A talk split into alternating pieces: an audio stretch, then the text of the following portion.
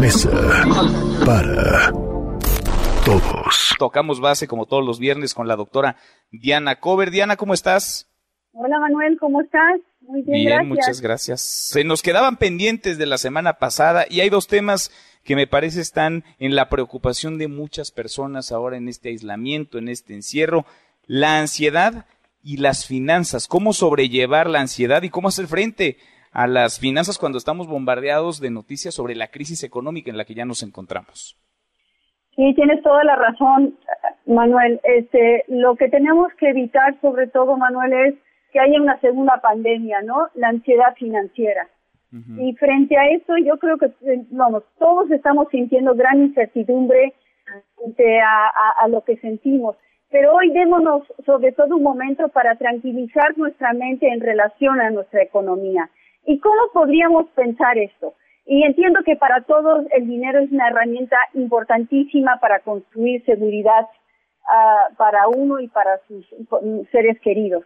Pero si nos damos este momentito como para pensar en cuál es la diferencia entre querer y necesitar, uh, yo, yo, yo pensaría en que lo que ayudaría muchísimo es que uh, todos tenemos recursos y no hablo de recursos necesariamente económicos. Hablo de estos recursos que nos han llevado a generar activos. ¿Qué, ¿Quiénes somos? ¿Qué hacemos? ¿Qué posibilidades?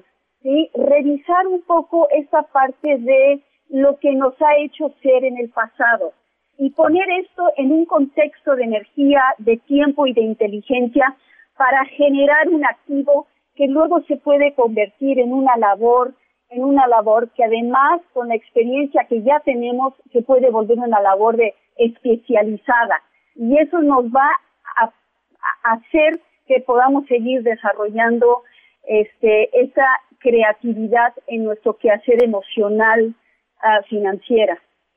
Sin duda, porque es un momento también de mucha introspección, ¿no? Y eso, vaya, puede generar para algunos cierta depresión o darles para abajo, pero también es un momento en el que podríamos conocernos mejor nuestras habilidades, nuestras fortalezas, pero también pues nuestras debilidades y tratar de trabajar en ellas.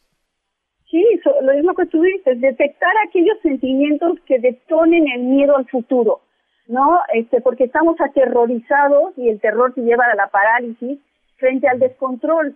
¿No? Y el descontrol tiene que ver con aquello que en estos momentos no estamos pudiendo, ¿no? Manejar desde, desde esa capacidad que teníamos o creíamos tener el día de ayer, ¿no? Entonces es muy importante identificar lo que te hace estar más cerca de tu meta y no alimentes sentimientos negativos que puedan bloquear esta posibilidad que hay, porque todos tenemos la posibilidad de volvernos de volvernos a crear, ¿no? Desde un lugar, desde lo que tenemos, desde nuestros recursos y, ¿no? Este, y a lo mejor, ¿no? Y, y, y llevar esto a un lugar de más posibilidad y más, más ¿no? un lugar más positivo. Claro, totalmente. Y se vale hablar y se vale pedir ayuda y se vale tomar terapia también en estos momentos. Hay que acercarse, te queremos escuchar. Punto com, Diana, tocamos base el viernes que entra. Nos escuchamos la próxima semana. Gracias. A ti, Manuel, y a tu auditorio. Hasta luego. Gracias, muy buenas tardes. La doctora Diana Cover. Mesa para todos.